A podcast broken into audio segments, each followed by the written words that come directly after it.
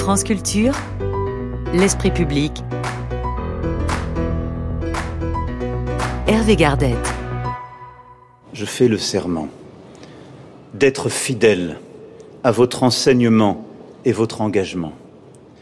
Aussi votre nom devra s'inscrire aux côtés de ceux qui ont tant fait pour le progrès humain et pour la France et vous attendent au Panthéon. Miroir, mon beau miroir, dis-moi qui tu panthéonises, je te dirai quel message politique tu envoies et dans quelle lignée tu t'inscris. Ainsi fonctionne le Panthéon, chaque cérémonie en dit autant sur celui qui y entre que sur celui qui l'y fait entrer. Depuis son accession à l'Élysée, Emmanuel Macron a sacrifié à trois reprises à ce rituel républicain Simone Veil, Maurice Genevoix et Joséphine Becker. Un score qui va encore augmenter d'ici la fin de son mandat, puisque mercredi aura lieu le transfert des cendres de Misek Manouchian, résistant communiste arménien, figure de la fiche rouge, 80 ans après son exécution. À ses côtés, son épouse Mélinée, elle aussi résistante. Et prochain sur la liste, vous venez de l'entendre, Robert Badinter, le chef de l'État, en a exprimé le souhait moins d'une semaine après la disparition de l'ancien garde des Sceaux. Oh, ils sont 81 aujourd'hui, 83 à partir de mercredi, à avoir les honneurs de la patrie reconnaissante. Comme pour les règles grammaticales, le masculin l'emporte sur le féminin. Sept femmes seulement, en comptant euh, Méline et Manouchian. La plupart d'entre elles y sont entrées il y a moins de 30 ans. Le Panthéon, un projet d'église reconverti en mausolée laïque sous la Révolution. On panthéonise à tour de bras sous l'Empire et sous la Troisième République. La cinquième semble presque y renoncer. Un seul sous De Gaulle, Jean Moulin. Personne sous Pompidou, ni sous Giscard le culte des grands hommes serait-il devenu désuet? Eh bien, il faut croire que non, puisque depuis François Mitterrand, coup d'accélérateur, 19 nouveaux entrants au parcours exemplaire. François Mitterrand y fait entrer Marie Curie, Nicolas Sarkozy rend hommage à Aimé Césaire, Jacques Chirac panthéonise Alexandre Dumas. Emmanuel Macron choisit donc euh, Joséphine Becker.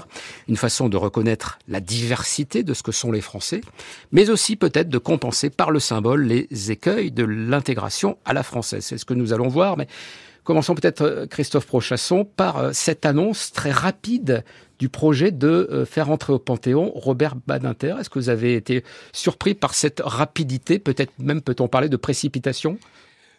Oui, euh, euh, surpris sans doute. Il y a un côté sancto subito euh, qui s'est, mais dans un cadre laïque bien sûr, qui s'est qui s'est affiché à ce moment-là. On a déjà eu des cas Sauf que l'Église prend quand même plus, un peu plus de temps hein, pour canoniser. C'était une hein. petite facétie, excusez-moi. euh, mais euh, vous savez que ça, ça, a été des, il y a des, des, des, demandes, des pressions aussi pour pour fabriquer des saints, comme pour fabriquer des, des saints républicains en quelque sorte. Et on a eu un peu ce sentiment-là euh, dans le cas de, de Robert Badinter. Euh, il y a déjà eu, hein, je, je, le disais, des, des cas euh, un peu analogues où on va directement en quelque sorte, ou presque directement au, au Panthéon, dans, dans le cas célébrissime de, Victor Hugo, euh, et puis aussi euh, du président de la République assassiné en 1894, euh, Sadi Carnot, qui a été aussi panthéonisé peu de temps après sa mort. Mais il est vrai que là, on est allé, on est allé très très vite, et on a on a fait de Robert Badinter le premier sur la liste assez longue d'ailleurs, de panthéonisables. Hein. Euh, et ça, de ce point de vue-là, euh, euh, c'est tout à fait remarquable. Alors, peut-être que ça traduit une chose que je, que, qui, me, qui, qui, qui, me, qui me traverse l'esprit. Au fond, on pourrait dire dans l'histoire que vous avez retracé vite des, des panthéonisations, on a, on a deux grands blocs. En gros, on a le bloc, euh, euh, il faut le rappeler, plus de la moitié des panthéonisés l'ont été sous la Révolution et l'Empire, qui sont euh, pour beaucoup des militaires. Hein. C'est-à-dire que c'est une fab... c'est une type de gloire tout à fait particulier, de la gloire militaire, le grand homme qui acquiert ses, ses lettres de noblesse, si j'ose dire, euh, euh, sur le champ de bataille.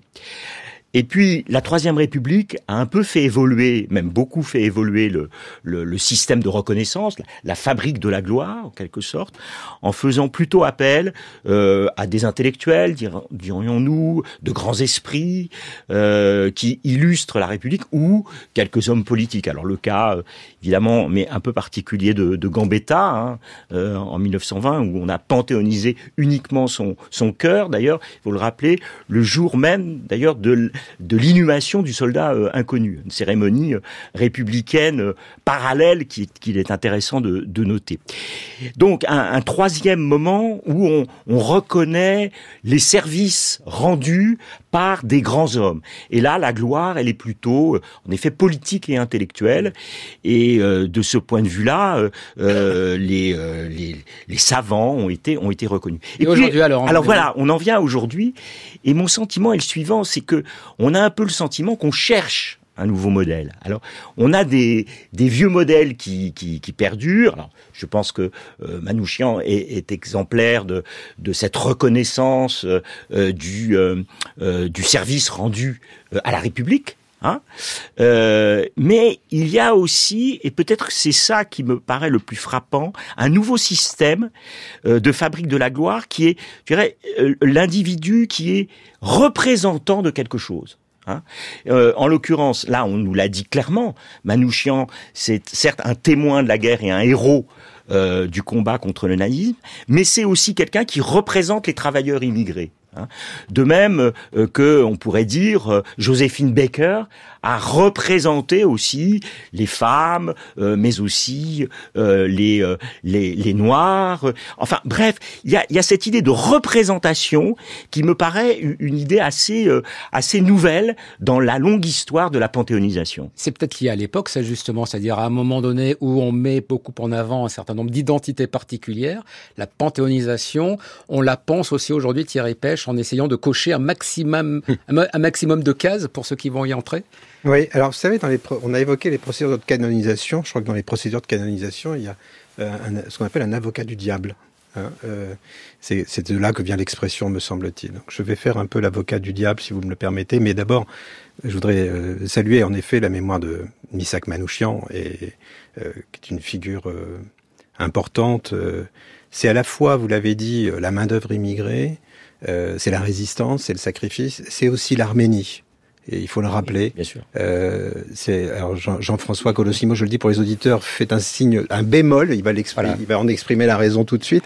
Mais euh, c'est aussi l'Arménie. C'est quelqu'un qui après le, le, le, génocide, donc a un passeport Nansen en poche. Euh, est venu en France et a trouvé en France, comme beaucoup d'autres Arméniens, euh, une, un espoir de salut. De, et, je crois que c'est vraiment euh, ce signal-là mérite d'être euh, d'être entendu aujourd'hui. La question que je me pose, et c'est là que je deviens un peu avocat du diable, c'est est-ce que ce qu'on adore dans le passé, on l'aime encore autant dans le mm. présent? Est-ce que, est-ce que vraiment Et là, je pense à Manouchian, mais je pense euh, même à Joséphine Baker, même à Simone Veil. est-ce qu'on est encore capable au moment où on fait euh, sonner les grandes orgues de cette euh, sorte de religion civile, en tout cas de grand remue-ménage symbolique, euh, est-ce qu'on est encore capable de vivre ces valeurs et ces idées dans notre communauté politique, dans notre cité? Je me pose la question, je suis frappé, si vous voulez. on vient d'avoir un débat sur le droit du sol, sur la migration, l'accès à la nationalité.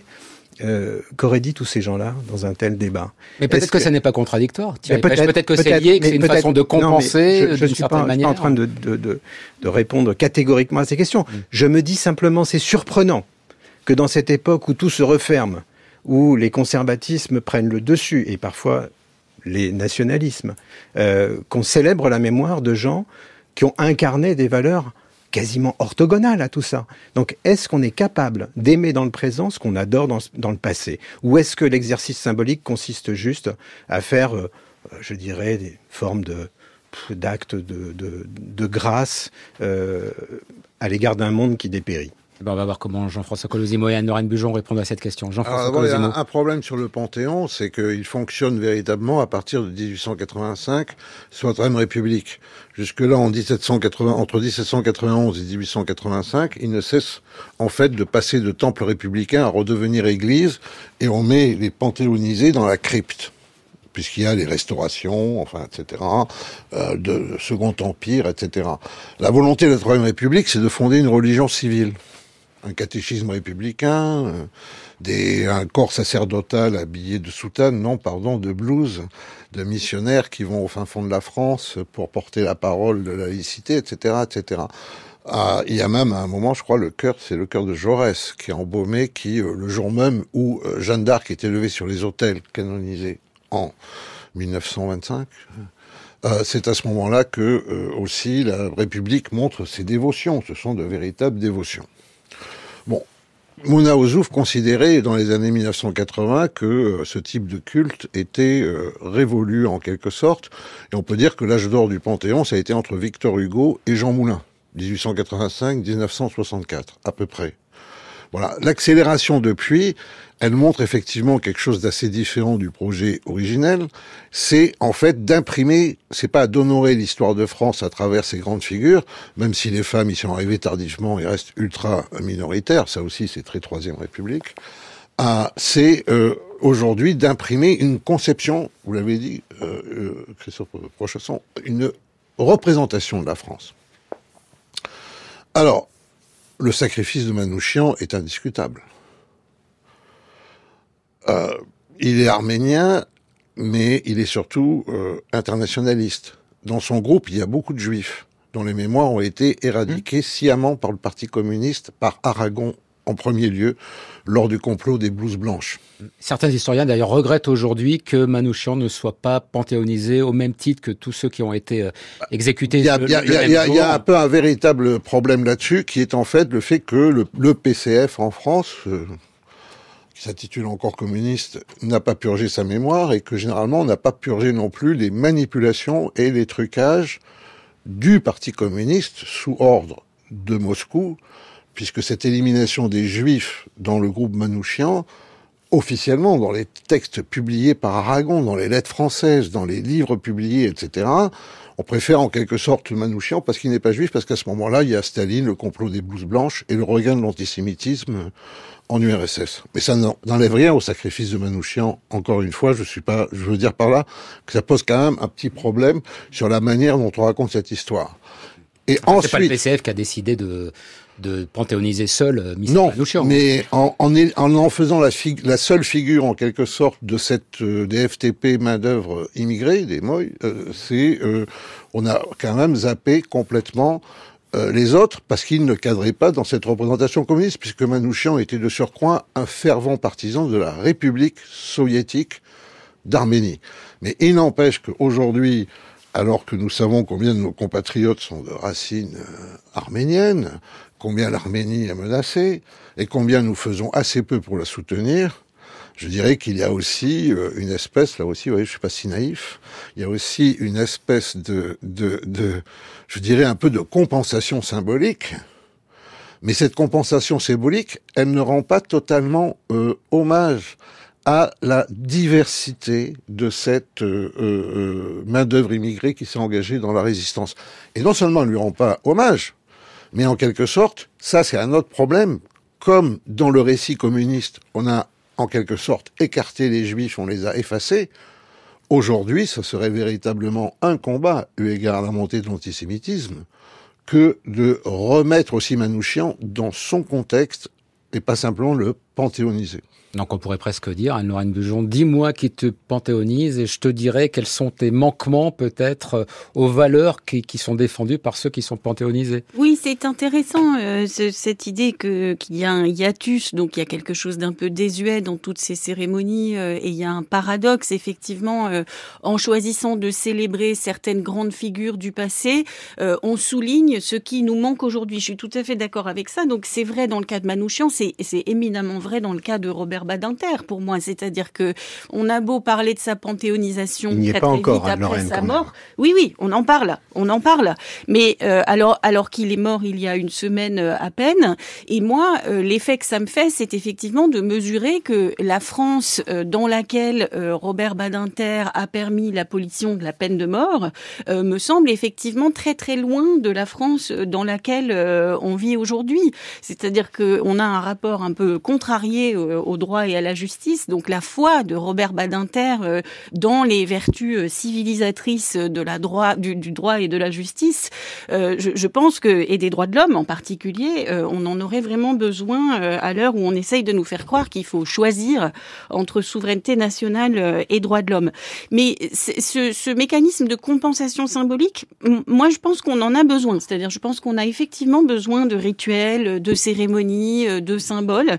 Et il me semble pour le coup que c'est quelque chose que le président Macron a très bien compris euh, depuis son premier mandat et qu'Emmanuel Macron est un président euh, mémoriel en quelque sorte. Il a, il a beaucoup fait dans ce domaine et, et dans son, dans sa manière d'être un président mémoriel, il y a toujours cette double envie de, de célébrer une fierté nationale, le, le frisson de la grandeur dont parlait Malraux, mais aussi de chercher à réconcilier des mémoires, euh, possiblement des mémoires euh, divisées.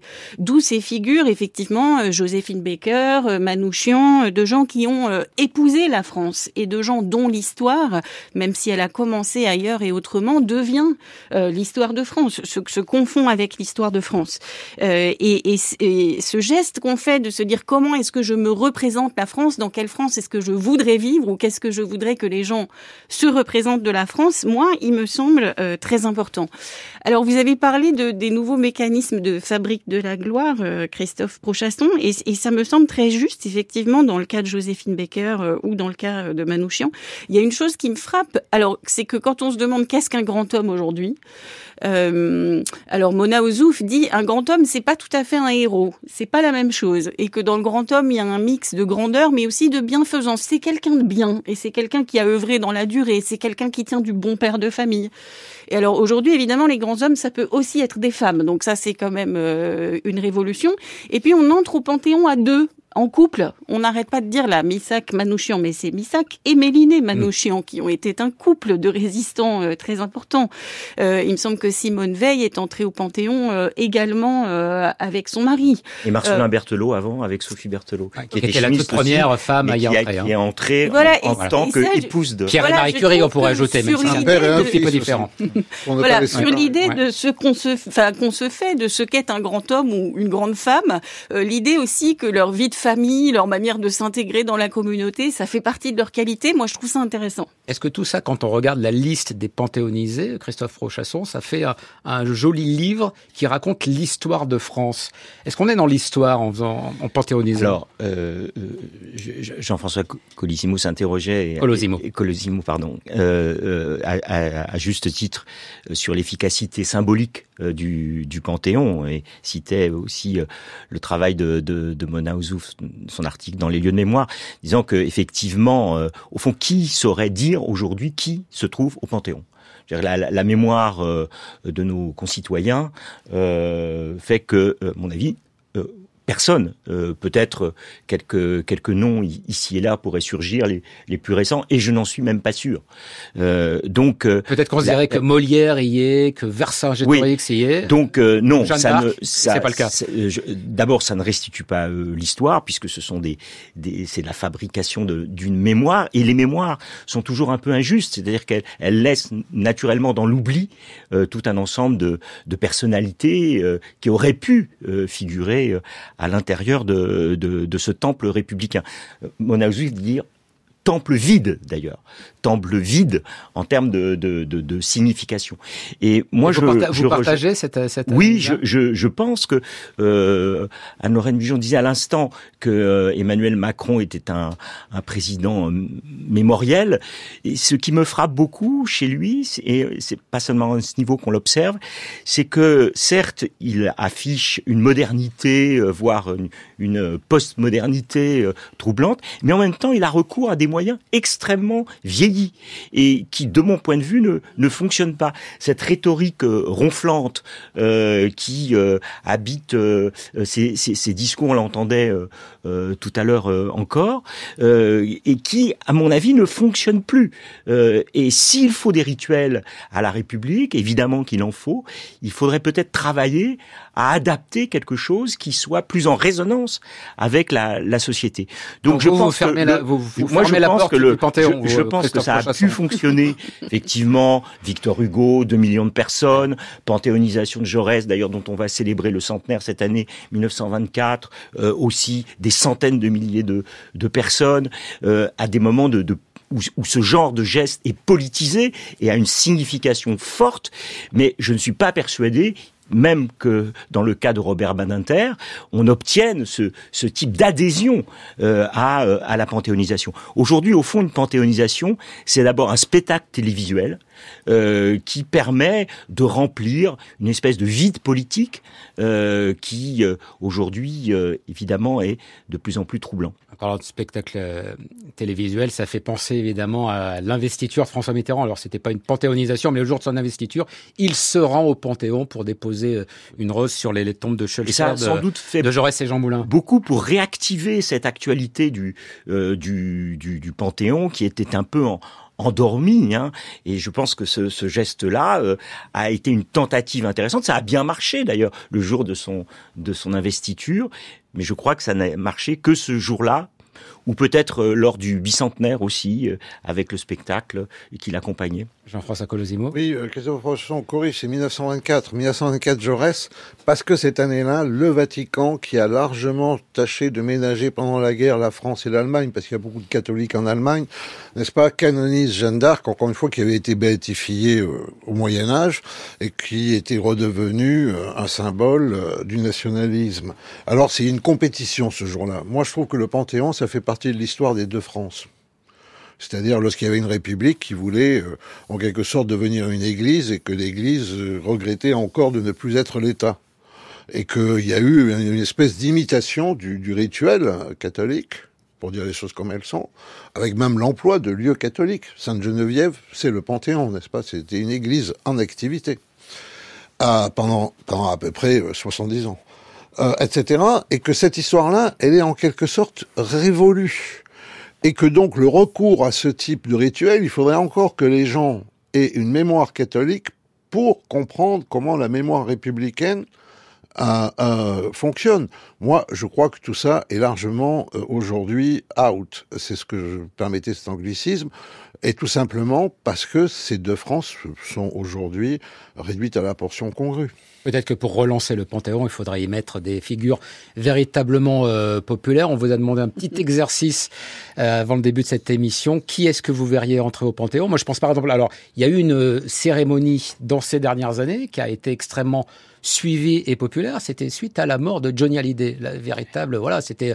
Alors, je ne vais pas dire que c'était l'équivalent de Victor Hugo, mais euh, pourquoi pas? Est-ce que il faudrait aussi penser la panthéonisation en ouvrant euh, un peu plus largement les, les, les portes à ce genre de, de personnages? Thierry Pêche, vous Bah, je pensez quoi de cette pense- idée Je pense après ce débat finalement, le- le- je m'étais fait l'avocat du diable, le diable est un peu acquitté.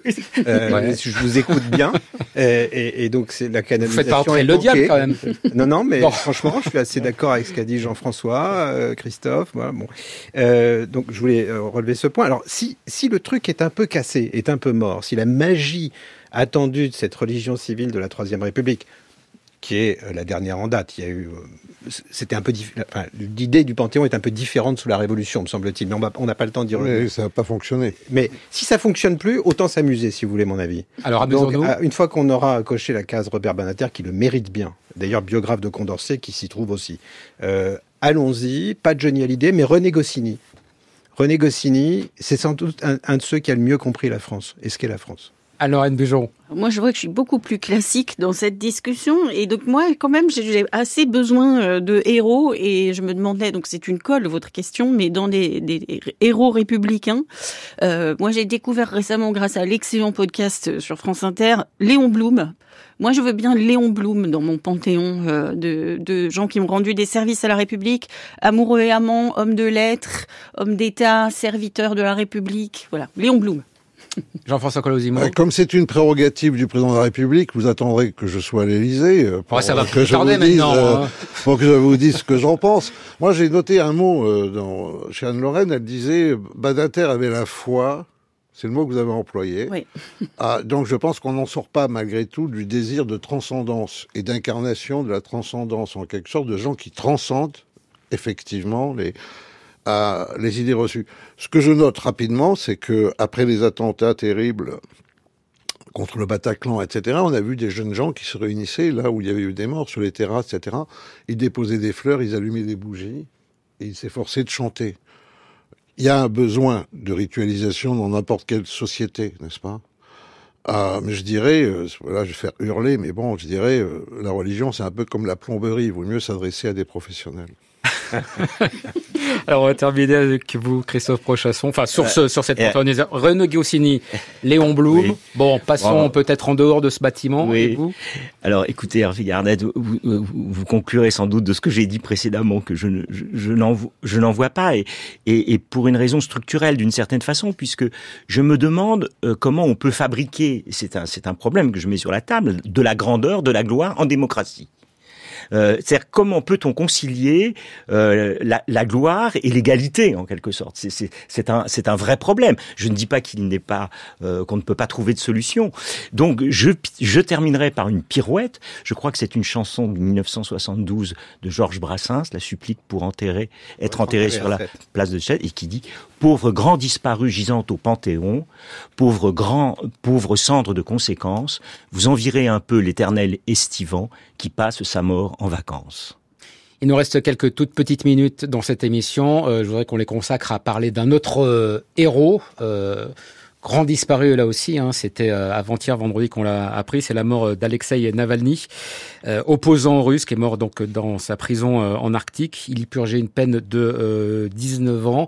Jean-François Colosimo, c'est peut-être pas une, une nouvelle, mais l'impunité, c'est vraiment ce qui caractérise le, le régime de Poutine. D'abord, silence face à, à, ce courage extraordinaire, puisque Navalny était revenu d'entre les morts, ça compte beaucoup pour les Russes, parce qu'il y a une dimension de mystique russe propre à la Russie là-dedans.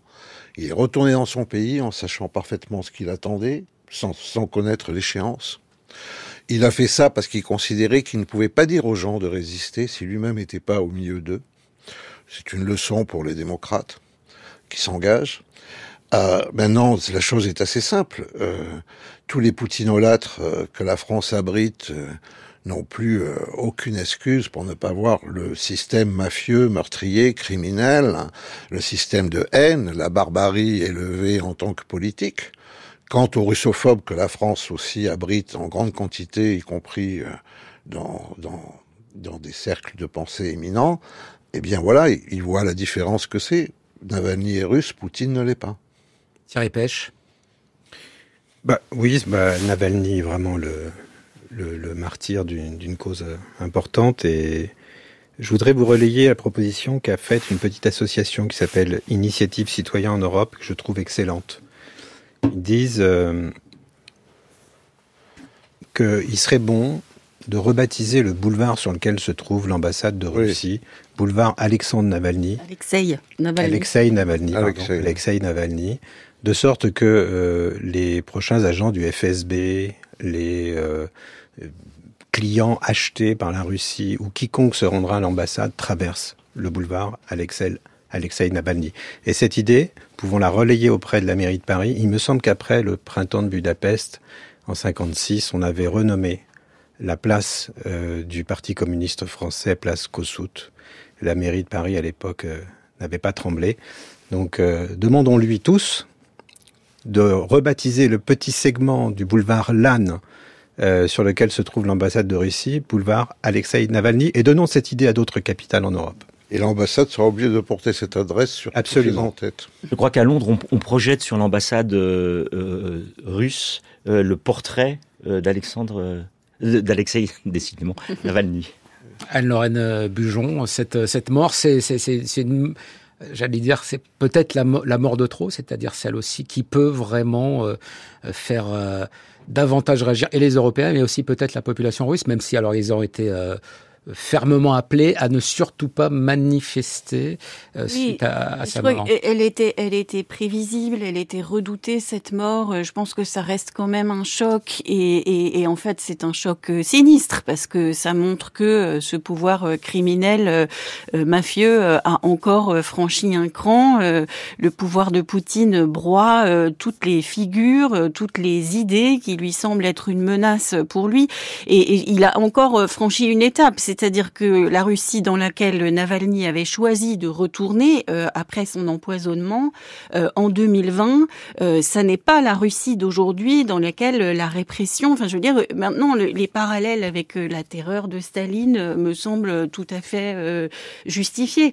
Alors moi je voudrais juste signaler parce que c'est vraiment intéressant que sur le site de Desk Russie, on trouve une série de correspondances que Navalny a envoyées euh, depuis sa prison euh, entre 2021 et 2023.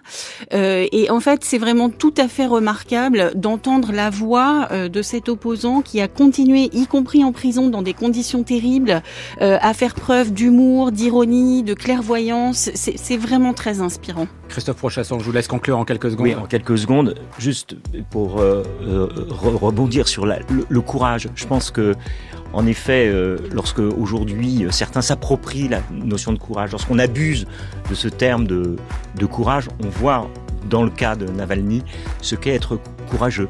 Et dans le même temps, ce qui me frappe, puisqu'on a parlé de, de, grandes figures d'héroïsation, c'est comment aussi cette héroïsation tout à fait euh, justifiée et, méritée, mais dissimule d'une certaine façon la, vie même du, du, personnage. C'est-à-dire que aussi Navalny, c'est une histoire. C'est quelqu'un qui a eu des positions politiques, qui a évolué, et, ça aussi, il faut savoir le rappeler. Eh bien, merci beaucoup Christophe Prochasson, Jean-François Colosimo, Thierry Pêche et Anne-Lorraine Bujon.